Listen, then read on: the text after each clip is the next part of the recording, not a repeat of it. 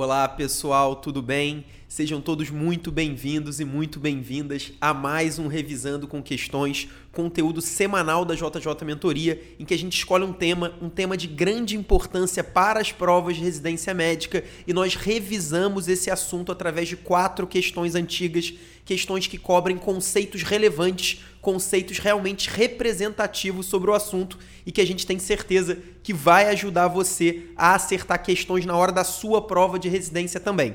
Se você já conhece o nosso trabalho, se você já acompanhou o Revisando com Questões no segundo semestre de 2019, eu já peço para que você deixe sua curtida no vídeo, se inscreva no nosso canal no YouTube, se você está vendo pelo YouTube, marque os seus amigos, chame os seus amigos para ouvir o nosso podcast, se você está ouvindo o nosso podcast, e principalmente não deixe de fazer o seu comentário, de deixar a sua opinião, de deixar a sua sugestão sobre o nosso conteúdo.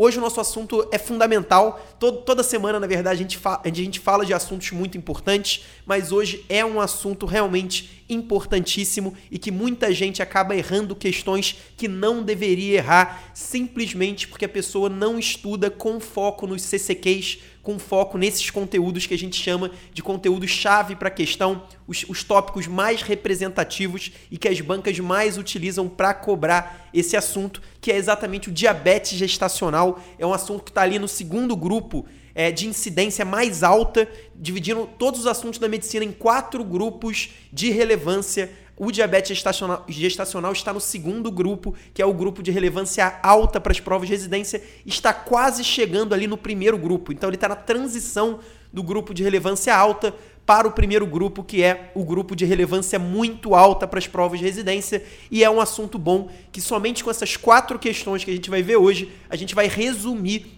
todos os principais tópicos, todos os conceitos mais cobrados sobre o tema. Então vamos nessa? Então vamos começar dando uma olhada nessa questão com o enunciado bem curtinho da Unesp.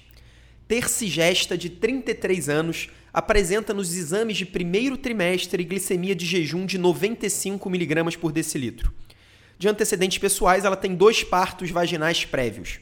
O diagnóstico e a conduta são então, antes da gente olhar as opções, as opções vão falar basicamente qual é o diagnóstico, se o diagnóstico é um diabetes gestacional ou se é uma glicemia de jejum alterada ou até mesmo uma glicemia de jejum normal e, claro, a conduta. Mas o mais importante aqui, o que eu queria chamar a sua atenção, que é o nosso primeiro CCQ que a gente vai abordar no Revisando com Questões de hoje, é exatamente o diagnóstico e o rastreio do diabetes gestacional como que a gente vai abordar a questão do, do controle glicêmico nas nossas gestantes, nos nossos pré-natais. O primeiro ponto é que toda gestante, no primeiro trimestre, entre os primeiros exames laboratoriais que ela tem que fazer, inclusive a gente vai fazer ainda um, o nosso revisando com questões sobre pré-natal, com certeza nós vamos abordar esses exames laboratoriais obrigatórios da gestante, mas eu já adianto que um deles é exatamente a glicemia de jejum. Então, todas as gestantes, no primeira, na primeira consulta, a gente vai solicitar uma glicemia de jejum. E a partir dessa glicemia de jejum, existem três resultados possíveis e que vocês precisam memorizar. Não tem jeito, tem que memorizar os valores que representam cada um desses três resultados possíveis. O primeiro deles, que é o mais óbvio, é aquela gestante que tem uma glicemia de jejum de pelo menos 126 miligramas por decilitro. Então imagina que a gente fez lá a glicemia, deu 130, 140, 128. Nesse caso, esse já é um valor para o diagnóstico de diabetes mellitus prévia. Então isso significa que se a sua gestante chegou ali na primeira consulta e você tem uma glicemia de jejum acima de 126, na verdade, pelo menos 126, 126 ou mais, Nesse caso, a gente já fecha o diagnóstico. Claro que a gente vai precisar de um segundo exame para confirmar, mas confirmando um valor de pelo menos 126, a gente fecha o diagnóstico de diabetes prévio. Isso significa que essa gestante não tem apenas um diabetes gestacional. Ela tem um diabetes comum, um diabetes prévio. Sem dúvida, ela já tinha um descontrole glicêmico antes da gestação. Inclusive, a gente vai ver, a gente vai falar na última questão sobre a fisiopatologia do diabetes gestacional. Mas basicamente, aquela gestante que só tem o diabetes gestacional, que ela não vai ter a alteração do, da glicemia prévia, ela só vai ter valores bastante aumentados, ela só vai ter realmente um descontrole glicêmico importante a partir da segunda metade da gestação. Dificilmente já existe alguma alteração no início. Se houver alteração no início, especialmente se for acima de 125, pelo menos 126, a gente já considera um diabetes prévio, não é o diabetes gestacional. Então esse é o primeiro grande grupo. O segundo grupo são as gestantes que têm um, uma, uma glicemia de jejum entre 92 a 125. E aí eu incluo o 92 e o 125. Se a gestante tem uma glicemia de 92 até 125, essa sim é a diabetes gestacional. A gente fecha o diagnóstico de diabetes gestacional com uma glicemia no primeiro trimestre, lá no início da gestação, na primeira consulta, entre 92 e 125 miligramas por decilitro. Por que, que isso é tão importante? Muita gente pode se confundir, e eu garanto que muita gente se confunde, achando que, por exemplo, uma glicemia de 95, como a gente tem nessa questão, se vocês não lembram, essa é uma, uma, uma tercigesta, né, uma paciente na terceira gestação e que no primeiro trimestre tem uma glicemia de jejum de 95, muita gente acha que esse é um nível normal. Porque se para as pessoas em comum, né, as pessoas de uma maneira geral, a gente considera uma glicemia de jejum normal até 99 miligramas por decilitro, por que, que não seria normal uma, uma glicemia de 95 na gestação? Então, esse é um ponto muito importante que você precisa entender. Na verdade, o diabetes gestacional é uma doença com critérios diagnósticos muito mais abrangentes do que o diabetes comum, do que o diabetes fora da gestação. E por que isso acontece? Porque alterações leves na glicemia. Então, imagina uma gestante, por exemplo, com uma glicemia de jejum de 105, 110. Se essa paciente fosse uma paciente fora do período da gestação, essa seria um, um, uma glicemia normal, pensando, claro, numa paciente que tem diabetes. Então, se a sua paciente tem diabetes e ela tem uma glicemia de jejum de 105, 110, você vai considerar uma glicemia satisfatoriamente controlada. Claro que não é o ideal, o ideal é que seja abaixo de 100, mas você já vai considerar como um, um tratamento bem feito no caso de uma paciente com diabetes. Já no, na paciente com diabetes dentro da gestação, esse não é um nível ok, não é um nível tolerado durante a gestação, porque somente aumentos pequenos na glicemia, eles podem causar as famosas complicações do diabetes na gestação. A gente vai ter uma questão que a gente vai falar sobre as complicações, mas eu já adianto que nesse caso a gente é muito mais rígido com o controle glicêmico. Então, mesmo uma glicemia de 95 miligramas por decilitro, como a gente já tem, como a gente tem nessa questão, né, uma glicemia de jejum, nós já consideramos como diabetes gestacional. Então, se a sua paciente tem lá, na primeira consulta, um nível de glicemia de jejum de 92 até 125 miligramas por decilitro, você já faz o diagnóstico de diabetes gestacional e vai fazer o manejo dessa paciente. Depois a gente vai falar melhor sobre a conduta no diabetes na gestação. De qualquer forma, essa questão aqui você já sabe. O diagnóstico é de diabetes gestacional, por isso a única opção Dentre as opções, a gente tem a letra A, diabetes gestacional, orientação nutricional. A letra B, glicemia de jejum alterada. Solicitar imediatamente um teste de tolerância à glicose com glicose 100 gramas. Letra C, glicemia de jejum normal. Letra D, glicemia de jejum normal. Nesse caso, a glicemia de jejum. Se essa fosse uma paciente fora da gestação, nós consideraríamos normal. Como ela é uma gestante, nós não consideramos normal. Nesse caso, a gente fecha o diagnóstico de diabetes gestacional e a primeira conduta é realmente a orientação nutricional. Então, por isso, o gabarito é a letra A. Agora, eu falei que, que havia três grandes grupos, três resultados possíveis a partir da glicemia de jejum. O primeiro deles é o paciente com diabetes prévio, que tem uma glicemia de pelo menos 126. O segundo deles é a paciente com diabetes gestacional, que é o caso dessa nossa paciente, glicemia de 92 até 125 miligramas por decilitro. E claro, nós temos as pacientes com a glicemia de jejum normal, então com uma glicemia abaixo de 92 miligramas por decilitro. De 91 para baixo, nós consideramos uma glicemia de jejum normal no início da gestação e a nossa conduta é fazer um teste de tolerância à glicose 75 gramas entre a 24 e a 28 semana de idade gestacional. Então, essa é a conduta na paciente com glicemia de jejum menor do que 92 no início da gestação. Nós voltamos a olhar para a glicemia dessa paciente só lá entre a 24 e a 28 semana de idade gestacional através de um teste de tolerância à glicose. E aí, nesse caso, aí sim, o corte vai mudar de novo. Nesse caso, quando a gente fizer esse teste de tolerância à glicose, o corte é para o jejum 92, a gente precisa ter até 92 miligramas por decilitro. Na verdade, a gente tem que ser inferior a 92 miligramas por decilitro para fazer o, é, para não fazer o diagnóstico de diabetes estacional. A glicemia normal entre a 24 e a 28 semana é de 92, é de me, menos do que 92 92 no jejum, menos do que 180 na primeira hora e menos do que 153 na segunda hora. Isso é muito importante, são valores que você precisa memorizar do teste de tolerância à glicose. Então você fez lá o teste de tolerância à glicose, antes, claro, você mede a glicemia de jejum, essa glicemia tem que ser inferior a 92, depois você vai medir depois de uma hora feito o teste com a glicose a 75 gramas. Nesse caso, a glicemia tem que ser menor do que 180 e depois você mede depois de duas horas e a glicemia tem que ser inferior a 153 miligramas por decilitro. Nesse caso, é a paciente normal. Se um desses valores estiver alterado, a gente considera essa paciente também com diabetes gestacional. Então, esse é basicamente o rastreio e o diagnóstico do diabetes gestacional pode, ser, pode parecer difícil de memorizar, mas o mais importante, sem dúvida nenhuma, é que você memorize que lá no início da gestação, no primeiro momento, no primeiro exame que você pede, o que você quer ver é uma glicemia de jejum menor do que 92. Se for 92 até 125, diabetes gestacional. Se for acima de 125, é um diabetes prévio. E aí, sendo uma paciente menor do que 92, lá no início, a paciente normal, paciente sem problema de glicemia de jejum no início da gestação, a gente faz um teste de tolerância à glicose entre a 24 e a 28 semana de idade gestacional, para aí sim definir se é uma paciente com diabetes gestacional ou se é uma paciente normal. Se for uma paciente com diabetes gestacional, a nossa primeira conduta é uma orientação nutricional, orientação de exercícios físicos, como nós veremos com, com um pouco mais de profundidade nessa segunda questão. Então vamos dar uma olhada nessa segunda questão. Eu já adiantei que é uma questão que vai abordar a conduta, o manejo da paciente com diabetes durante a gestação. Vamos dar uma olhada no enunciado.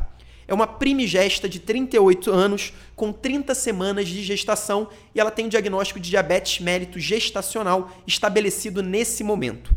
Em relação ao tratamento, assinale as assertivas abaixo. Então é uma daquelas questões que vão trazer algumas assertivas e a gente tem que falar, a gente tem que responder quais são as assertivas corretas. Então vamos dar uma olhada nelas. Assertiva 1. O controle dietético deve ser a primeira intervenção. Essa, inclusive, eu já dei spoiler no, no final do, do comentário da última questão, que com certeza o controle dietético, especialmente é, com a restrição de açúcar e a restrição de carboidratos simples, é o primeiro passo da conduta na paciente com diabetes gestacional. Então, essa assertiva 1 eu já adianto que está correta. A assertiva 2, quando o tratamento farmacológico for necessário, a metformina pode ser uma alternativa à insulina. E assertiva 3, a insulinoterapia é o tratamento padrão e deve ser usado na falha de controle glicêmico. Quais estão corretas? Então a banca, vamos dar uma olhada nessas duas últimas assertivas para a gente chegar ao gabarito da questão. O primeiro ponto, muito importante, assim como eu falei que os critérios diagnósticos do diabetes gestacional são mais abrangentes, são mais rígidos do que o critério diagnóstico do diabetes comum, isso acontece também no tratamento. O nosso alvo terapêutico de glicemia, ele é muito mais rígido, ele é muito mais intenso no diabetes na gestação do que no diabetes comum. A gente sabe que no diabetes comum, normalmente, segundo muitas referências, o nosso alvo terapêutico, na maioria das vezes, vai ser uma hemoglobina glicada até 7%. Então, esse é um controle glicêmico que não é adequado na gestação. Inclusive, a gente vai usar muito pouco a hemoglobina glicada para guiar o nosso tratamento do diabetes gestacional. Nós vamos usar mais o perfil glicêmico através do teste de tolerância à glicose com 75 gramas. Então, a gente vai usar o teste de tolerância à glicose para estabelecer e para perseguir metas terapêuticas. E aí, qual que é a meta terapêutica do paciente com diabetes gestacional? Na verdade, não é nem só do paciente com diabetes gestacional, é de qualquer paciente com diabetes na gestação, ainda que seja um diabetes prévio.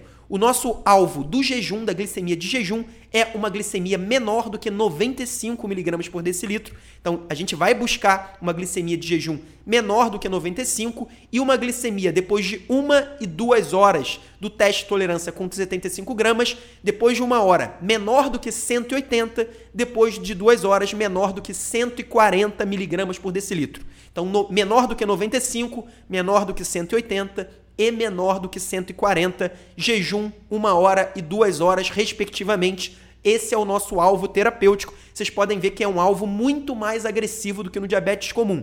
Se a gente for pensar, se você tem um paciente com diabetes e esse paciente tem uma glicemia de jejum de 99, com certeza você vai comemorar, você vai elogiar o seu paciente e você tem um bom controle glicêmico. Na gestação, não. Na gestação, uma glicemia de jejum de 98 não é tolerada. O objetivo é ficar menor do que 95. Isso, como eu falei, é por conta das complicações do diabetes que podem surgir mesmo quando o controle glicêmico só está um pouco alterado. Então, esse, essa é a meta terapêutica e o primeiro passo que a gente sempre vai fazer para alcançar essas metas terapêuticas são as orientações dietéticas e de exercício físico, principalmente as orientações dietéticas, cortando açúcar, reduzindo carboidratos simples, reduzindo realmente é, alimentos que têm esse potencial de elevar a glicemia. E é isso a gente vai tentar por duas semanas. Se a sua paciente faz as orientações dietéticas, depois de duas semanas você repete o teste de tolerância à glicose. E não, não, não houve a efetividade, não houve o controle da glicemia,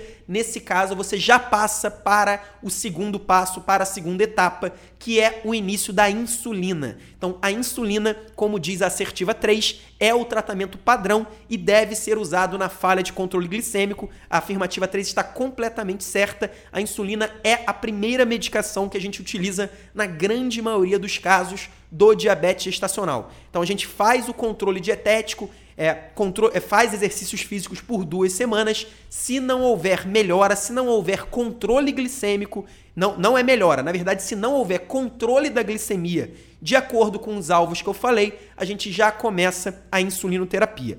A grande polêmica nessa questão, então a gente já sabe que a afirmativa 1 está certa e a afirmativa 3 está certa. A grande polêmica dessa questão está exatamente na afirmativa 2. A afirmativa 2 diz: quando o tratamento farmacológico for necessário, a metformina pode ser uma alternativa à insulina.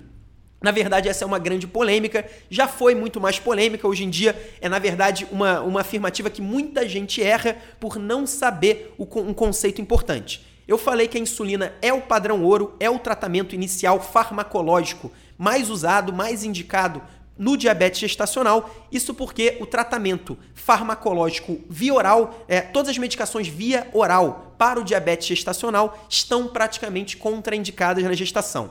Então você não vai usar a sulfonilureia, você não vai usar as glinidas, você não vai usar a grande maioria das medicações via oral no diabetes para uma paciente gestante. Porém, a grande exceção é exatamente a metformina. A metformina é a principal medicação usada para pacientes com diabetes tipo 2 fora da gestação. Isso é importante, né? Se, paciente, se o seu paciente, você faz o diagnóstico de diabetes tipo 2, com certeza a primeira medicação que você vai pensar é exatamente a metformina. Na gestação, antes achava-se que a metformina não poderia ser utilizada, que ela poderia ter efeitos teratogênicos, e por isso, como não havia essa certeza, a gente contraindicava a metformina na gestação, assim como a gente faz com quase todas as outras medicações para o controle do diabetes. Porém, nos últimos anos, na verdade, na última década praticamente, houve um acúmulo de evidências demonstrando a segurança da metformina quando utilizada por gestantes. Então ficou cada vez mais evidente que a metformina não tinha efeitos teratogênicos perigosos e por isso, já desde 2019, o Ministério da Saúde considera sim a metformina uma, uma alternativa válida quando a paciente não quer ou não pode utilizar a insulina por qualquer motivo e também como uma terapia adjuvante, quando só a insulina não é capaz de controlar a glicemia. Então a metformina é utilizada tanto como uma terapia adjuvante junto com a insulina, como também como uma substituto, né, um substituto da insulina se houver indisponibilidade ou se a paciente não quiser ou não aderir ao tratamento com insulina por qualquer motivo. Então, apesar da metformina ainda não ser considerada a primeira opção, a gente não vai utilizar ela como primeira opção no diabetes dentro da gestação, porém ela já é considerada segura e já é uma alternativa válida, inclusive segundo o Ministério da Saúde. Então, por isso, a afirmativa 2, que diz: quando o tratamento farmacológico for necessário, a metformina pode ser uma alternativa à insulina, com certeza pode ser uma alternativa à insulina. Por isso, a melhor resposta para essa questão é a letra E, que fala que todas as assertivas estão corretas. A gente viu que o controle dietético é sim, deve ser sim, a primeira intervenção no diabetes da gestação. A gente viu também que a metformina pode ser uma alternativa à insulina e nós vimos que a insulinoterapia é o tratamento padrão se, se houver uma falha no controle glicêmico apenas com as medidas não farmacológicas. Por isso, com certeza, letra E, uma questão muito boa para a gente rever a conduta no diabetes na gestação. Bom, pessoal, vamos ver agora essa terceira questão, a, ter a questão que, que vai abordar as principais complicações do diabetes na gestação que é outro daqueles CCQs, daqueles conteúdos-chave para a questão que as bancas adoram utilizar em prova de residência. Vamos dar uma olhada então na questão da UERJ. É uma gestante de 28 anos e ela realizou o teste de tolerância à glicose com 26 semanas, que apresentou o seguinte resultado: glicemia de jejum 97, 1 hora 190, 2 horas 167. Uma complicação esperada durante o período gravídico puerperal é: letra A, morte fetal súbita, letra B, malformação fetal, letra C, distócia de espáduas e letra D, restrição de crescimento intrauterino. Primeiro ponto, vocês lembram de eu falar das metas, na verdade, dos critérios diagnósticos que a gente utiliza quando nós fazemos o teste de tolerância à glicose entre a 24ª e a 28ª semana de idade gestacional. E foi exatamente isso que, que a banca fez corretamente com essa gestante de 28 semanas, de 28 anos. Na 26ª semana de idade gestacional, foi realizado o teste de tolerância à glicose. E aí vocês lembram, a gente considera um diabetes gestacional quando a glicemia de jejum está pelo menos 92, quando a glicemia depois de uma hora está em pelo menos 180 e quando a glicemia de duas horas está pelo menos 153. Essas são, esses são os critérios diagnósticos para o diabetes gestacional entre a 24ª e a 28ª semana de idade gestacional. Então essa paciente fecha o diagnóstico para diabetes gestacional. Então a gente sabe que ela tem e aí a banca quer saber qual é uma complicação esperada. Na verdade, o diabetes na gestação é uma doença que pode causar inúmeras complicações. Existem dezenas realmente de, de problemas associados ao diabetes na gestação, mas hoje a gente vai abordar alguns dos principais e o primeiro ponto, na verdade, a gente vai dividir em dois grandes grupos. Por quê? Porque existem algumas complicações que são relacionadas ao descontrole glicêmico lá no início da gestação, quando a gente ainda está no período embrionário, que acontece ali nas primeiras 10 semanas de gestação. Então, nas primeiras 10 semanas de, gestação, nós temos o período embrionário e é quando ocorre, por exemplo, a organogênese, a formação dos órgãos do embrião. Depois, claro, continua o desenvolvimento dos órgãos no período fetal, mas esse é o período mais crítico para a formação dos órgãos. Então, por exemplo, malformações fetais congênitas, que normalmente são problemas exatamente nesse momento, no momento da organogênese, só vão acontecer quando o descontrole glicêmico já está ocorrendo lá no início da gestação. Isso acontece quando? Quando a paciente tem um diabetes prévio. Vocês lembram de eu falando que, na verdade, o, o, descontrole glicêmico relacionado à gestação ele vai acontecer especialmente na segunda metade da gestação. Então, a partir da vigésima semana é quando começa a, o, o, aumento de resistência à insulina que está relacionado à gestação. Então, a partir da vigésima semana de idade gestacional, de fato, é, as alterações hormonais que nós vamos falar na próxima questão da gestação começam a piorar o controle glicêmico. Porém, claro, existem aquelas gestantes que já tinham diabetes independentemente da gestação. Então, tendo, é, estando gestantes ou não, essas pacientes já teriam descontrole glicêmico e, claro, lá no início da gestação, elas acabam tendo também esse descontrole glicêmico e isso fica ainda mais grave, fica ainda mais evidente naquelas pacientes que, apesar de já terem um diabetes prévio, elas não foram diagnosticadas com diabetes. Então, é aquela paciente que ficou grávida e só descobriu que já tinha diabetes durante a gestação. Então, o grande problema é que esse tipo de paciente tem muitas vezes um descontrole glicêmico grave logo no período mais crítico da formação dos órgãos e dos, dos sistemas orgânicos do feto, do embrião, e por isso elas estão em grande risco de acontecer ali o que está na letra B, uma malformação fetal, as malformações congênitas. Existe, por exemplo, uma, uma síndrome chamada de síndrome da regressão caudal, que é uma malformação dos membros inferiores do feto que está relacionado a paciente com diabetes prévio e não diabetes gestacional. Então, esse é o principal conceito que você precisa é, aprender. Todas as, as complicações do diabetes que ocorrem lá no início da gestação elas são complicações apenas do diabetes na gestação e não do diabetes gestacional. Por quê? Porque a paciente que só tem diabetes gestacional, ela com certeza não tinha um grande descontrole glicêmico lá no período embrionário, lá nas primeiras semanas de gestação. Então, a malformação fetal só vai acontecer em pacientes que têm diabetes prévio, assim como acontece também com abortamento. O abortamento, que é uma perda precoce, né? a interrupção precoce da, da gestação até a vigésima, vigésima segunda semana de idade gestacional, também é uma complicação típica do diabetes prévio e não é muito comum, não está relacionada ao diabetes gestacional. Da mesma forma, se a gente for olhar a letra D, a restrição de crescimento intrauterino. Então, antes de falar da restrição de crescimento intrauterino, a gente sabe que uma das principais complicações do diabetes, e essa sim uma complicação do diabetes gestacional, não é só do diabetes prévio, é exatamente a macrosomia fetal. É um feto maior do que deveria. A gente sabe que o feto né, o, o, peso normal do feto ao nascimento é entre 2,5 kg até 4 kg. A macrosomia fetal é quando o feto tem um peso acima de 4 kg. Nesse caso é um feto macrosômico e essa é uma complicação clássica do diabetes. Por que, que acontece uma macrosomia fetal, um crescimento aumentado do feto durante o diabetes gestacional? Exatamente porque o excesso de glicose que vai para o feto estimula uma hiperinsulinemia fetal. Então o feto começa a produzir um excesso de insulina respondendo ao excesso de, de glicose que ele recebe da sua mãe.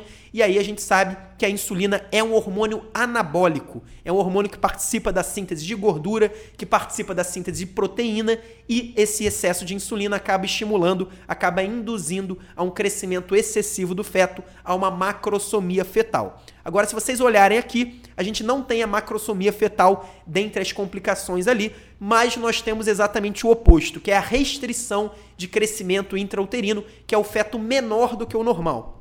Será que o, feto menor do que o normal também está relacionado ao diabetes gestacional? Nesse caso, existe, na verdade, um ponto paradoxal que é exatamente quando a paciente tem um descontrole glicêmico grave o suficiente para causar uma insuficiência placentária, nesse caso a gente pode deixar de ter um feto macrosômico para ter um feto com crescimento restrito. Isso acontece quando a, a, insuficiência placentária é grave, é tão grave que a falta de nutrientes, a falta de aporte calórico e de, de aporte realmente de todos os substratos que o feto precisa que venha da sua mãe essa falta vai ser tão grave que vai superar o efeito da hiperinsulinemia e vai gerar essa restrição de crescimento intrauterino. E esse tipo de complicação também é típico do diabetes prévio e não do diabetes gestacional. Como o diabetes gestacional vai começar a acontecer ali na segunda metade da gestação, a gente dificilmente vai ter tempo suficiente e vai ter um descontrole glicêmico grave o suficiente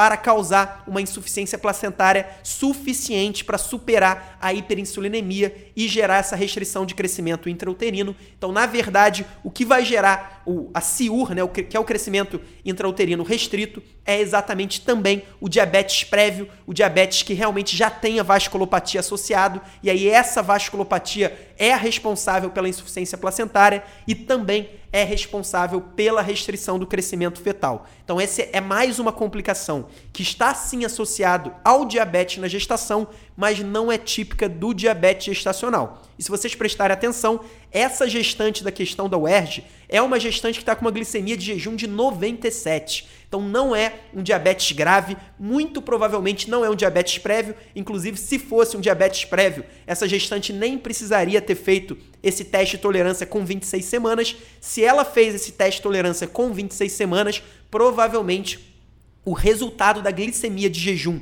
lá na primeira consulta foi inferior a 92 miligramas por decilitro. Por isso, ela não foi diagnosticada com diabetes, nem diabetes prévio, nem diabetes gestacional lá na primeira consulta. Ela só foi ser diagnosticada na 26ª semana de idade gestacional com uma hiperglicemia leve. Por isso, não é esperado nem a malformação fetal, que a malformação fetal só aconteceria se ela tivesse um diabetes prévio e provavelmente um diabetes prévio com descontrole glicêmico importante e também não é esperado a restrição de crescimento intrauterino, porque essa é uma complicação típica do diabetes grave e do diabetes prévio com grande descontrole glicêmico. Agora, indo para a letra A, que a gente acabou pulando, a letra A fala em morte fetal súbita. Essa é outra complicação clássica do diabetes na gestação, que é exatamente, normalmente acontece na reta final da gestação, o feto simplesmente tem uma morte fetal súbita. Então, muitas vezes a gente não, não tem a causa dessa morte, mas acontece é uma complicação associada ao diabetes e ela é associada especialmente a uma hiperglicemia de jejum por uma grande quantidade de tempo. Então, uma hiperglicemia de jejum crônica, especialmente quando é uma hiperglicemia acima de 105, 110 miligramas por decilitro, se essa hiperglicemia persistir, acaba ocorrendo uma alteração patológica no transporte de oxigênio. Então, existe um, um, um, problema no transporte de oxigênio, existe uma acidose fetal, e esses dois mecanismos podem induzir a uma morte fetal súbita. Na verdade, é uma complicação com uma fisiopatologia não entendida 100%, mas a gente sabe que está relacionada a uma hiperglicemia de jejum crônica, normalmente acima de 105, acima de 110 miligramas por decilitro, que acaba induzindo uma acidose fetal, a, acaba a, causando um problema no, no transporte de oxigênio e isso pode causar a morte fetal súbita. Nesse caso, como nós temos uma hiperglicemia de jejum apenas de 97, então é uma hiperglicemia muito leve, a gente só vai considerar uma hiperglicemia por, por ser uma gestante, se fosse um diabetes comum, nós nem consideraríamos uma, uma hiperglicemia. Nesse caso, essa é uma complicação possível, porém uma complicação improvável, muito, muito pelo contrário, a letra C. Se a gente for olhar a letra C, a distócia de espáduas, essa sim é uma complicação típica, muito comum no diabetes estacional e está relacionada exatamente à macrosomia fetal. O feto grande, o feto macrosômico, ele tem mais dificuldade para fazer o parto vaginal e tem um risco maior de distócias, especialmente a distócias de espáduas, que é a distócia mais comum de fetos nascidos com mãe com diabetes. Então, essa sim é uma complicação típica e esperada nesse caso. A gente tem um descontrole glicêmico leve, a gente vai fazer o tratamento de diabetes estacional, nós vamos fazer as orientações dietéticas. Se não for suficiente, nós vamos iniciar a insulina, mas de qualquer jeito é um caso com risco de macrosomia fetal e, consequentemente, de distócia de espadas. E aí, só para não deixar de falar de outras complicações importantes do diabetes estacional, nós falamos das malformações congênitas, falamos da morte fetal súbita, falamos da restrição do crescimento intrauterino, que na verdade é uma complicação do diabetes prévio e não do diabetes estacional em si, mas existem várias outras complicações associadas ao diabetes estacional. Uma que as bancas adoram cobrar é exatamente a hipoglicemia neonatal do feto. Então, o feto está em risco de hipoglicemia neonatal, exatamente por um motivo muito parecido com a fisiopatologia da macrosomia. A gente sabe que o feto, durante o período da gravidez, se a mãe dele tem diabetes estacional, é um feto com hiperinsulinemia. É um feto que recebe uma carga excessiva de glicose durante toda a gestação e isso estimula esse feto a ter uma hiperinsulinemia. E aí, quando o parto ocorre, esse feto deixa de ter todo aquele aporte glicêmico que vinha da sua mãe, mas continua tendo a hiperinsulinemia, o excesso de insulina, e isso leva a um aumento de risco de hipoglicemia neonatal. Então essa é uma complicação típica do diabetes estacional, assim como é a hipocalcemia neonatal e a policitemia. São três alterações típicas fetais que são relacionadas ao diabetes estacional, mas se fosse para memorizar uma delas e memorizar a fisiopatologia de uma delas, com certeza absoluta seria a, a distócia de espados, que está intimamente relacionada à macrosomia fetal, a complicação mais importante, a, com, a complicação que você vai mais encontrar na sua prova de residência médica. E aí, para finalizar, vamos só falar quais são as primeiras manobras que o obstetra usa para resolver uma distócia de espadas. Na verdade, a gente pode ter, inclusive, outro revisando com questões para falar sobre essas manobras obstétricas no outro momento, mas basicamente eu queria que você memorizasse as duas primeiras, que são as duas necessárias. Na maioria dos casos, só elas duas vão resolver a distócia. Basicamente, são duas manobras que você vai fazer ao mesmo tempo. A primeira delas é a manobra de Mac Roberts, que nada mais é do que uma hiperflexão com uma abdução das coxas. Então a gestante vai abrir as pernas, né, vai fazer uma hiperflexão das coxas e fazer uma abdução. E o obstetra, ao mesmo tempo, vai fazer uma pressão suprapúbica. Só isso já vai ser suficiente, na maioria das vezes, para resolver uma distócia de espáduas. Esse é outro ponto importante. Às vezes, só sabendo desses detalhes já será suficiente para você acertar uma questão considerada difícil. Agora, continuando, vamos dar uma olhada nessa quarta questão, uma questão da Universidade Federal do Paraná. Vamos dar uma olhada no enunciado.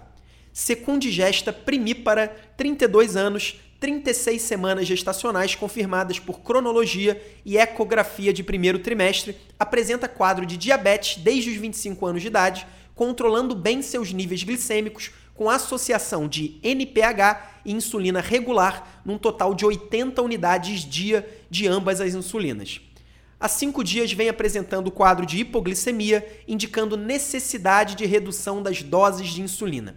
A hipótese diagnóstica que pode explicar a ocorrência de hipoglicemia é: letra A, hiperinsulinismo fetal. Letra B, insuficiência placentária. Letra C, hipoinsulinismo fetal. Letra D, insulino-resistência. Ou letra E, polidrâmina. Então essa é uma questão interessante, uma paciente que já tinha diabetes, né, falando que ela foi diagnosticada desde os 25 anos de idade, hoje ela tem 32 e que ela tinha, ela vinha tendo um bom controle durante a gestação somente com uma com a insulina NPH e insulina regular num total de 80 unidades por dia. Então ela tem realmente uma dosagem, inclusive, alta, a gente não sabe qual é o peso corporal dessa paciente, mas uma dose relativamente alta, mostrando que é uma paciente que também tem uma resistência à insulina aumentada. De qualquer jeito, o grande problema atual dela, pode parecer estranho isso ser considerado um problema, mas vocês vão ver que é sim, pode sim ser considerado um problema, é que nos últimos cinco dias ela vem apresentando quadro de hipoglicemia. Então ela precisou reduzir as doses de insulina, ela não precisou de tanta dose para atingir um controle glicêmico adequado. E aí, nesse caso, o que, que aconteceu?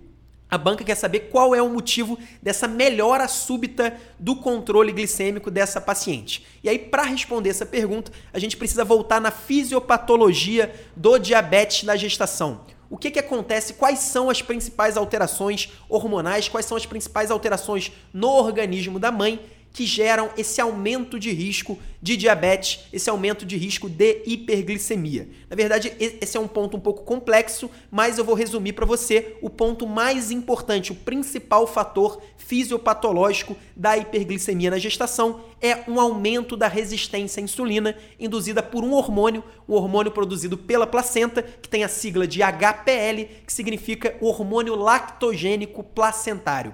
Esse é o hormônio, o HPL, é o hormônio principal e ele leva a mãe a um estado de hiperresistência à insulina. Então aumenta a resistência à insulina. Isso, na verdade, faz sentido porque o feto ele preferencialmente, o, o, principal substrato energético para o feto é preferencialmente a glicose e por isso faz sentido a gente aumentar a resistência à insulina no organismo da mãe para que essa glicose seja canalizada para o feto, seja priorizada para o feto. Então, essa é a fisiopatologia do descontrole glicêmico na gestação, um aumento da resistência à insulina, e esse aumento da resistência à insulina é principalmente é, é uma consequência da síntese, da produção do hormônio lactogênico placentário. Então isso é muito importante, essa fisiopatologia pouca gente conhece, muita gente já ouviu falar, mas acaba esquecendo, acha que não é importante, mas muitas vezes isso vai ser fundamental para você acertar questões difíceis como essa.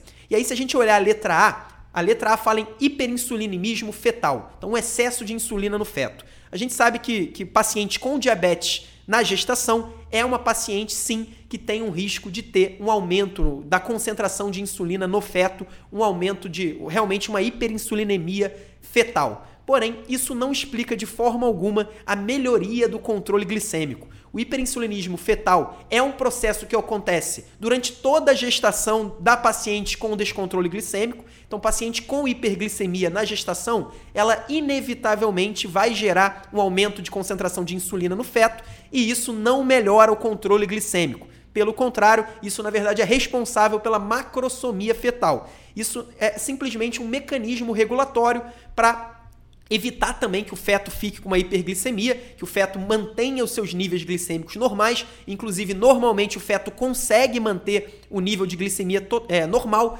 exatamente porque o hormônio lactogênico placentário, que é o hormônio responsável pelo aumento da resistência à insulina, ele não passa para o feto. Então, o feto não tem um excesso de HPL, por isso ele não tem uma resistência à insulina. Então, a própria hiperinsulinemia fetal é um mecanismo regulatório, mas é um mecanismo regulatório da, da, da glicemia do feto. E não da glicemia da mãe, por isso não explica de forma alguma uma melhoria do controle glicêmico. Na verdade, existem dois processos patológicos que podem acontecer e que explicariam sim essa melhora súbita ou uma melhora progressiva, uma melhora gradual, mas de qualquer jeito uma melhora importante, uma melhora clara no controle glicêmico. A primeira hipótese, que é uma hipótese que não está aí entre as opções, é uma possível morte fetal intrauterina súbita. A gente falou na última questão que o diabetes na gestação, ele pode causar, ele pode estar associado a uma morte fetal intrauterina. Se isso acontecer, a placenta reduz drasticamente a sua produção de HPL e isso vai causar uma melhora súbita no controle glicêmico da mãe. Então, muitas vezes a paciente com diabetes de difícil controle na gestação, a paciente com hiperglicemia descontrolada, o feto, infelizmente, tem lá a morte fetal súbita e por isso a mãe começa a ter um controle muito melhor da glicemia. Então, essa é a primeira hipótese. A segunda hipótese, que é exatamente o mais comum e o que está acontecendo nessa questão, é uma insuficiência placentária. Lembra que eu falei na última questão que o diabetes, especialmente quando é um diabetes grave, quando é um diabetes prévio, como é o caso dessa paciente, ele pode, ele normalmente, né, causa a vasculopatia e essa vasculopatia também vai atingir, por que não, a placenta. Então, a vasculopatia na placenta vai gerar uma insuficiência placentária e, claro, a insuficiência placentária vai causar uma redução na liberação do HPL, do hormônio lactogênico placentário.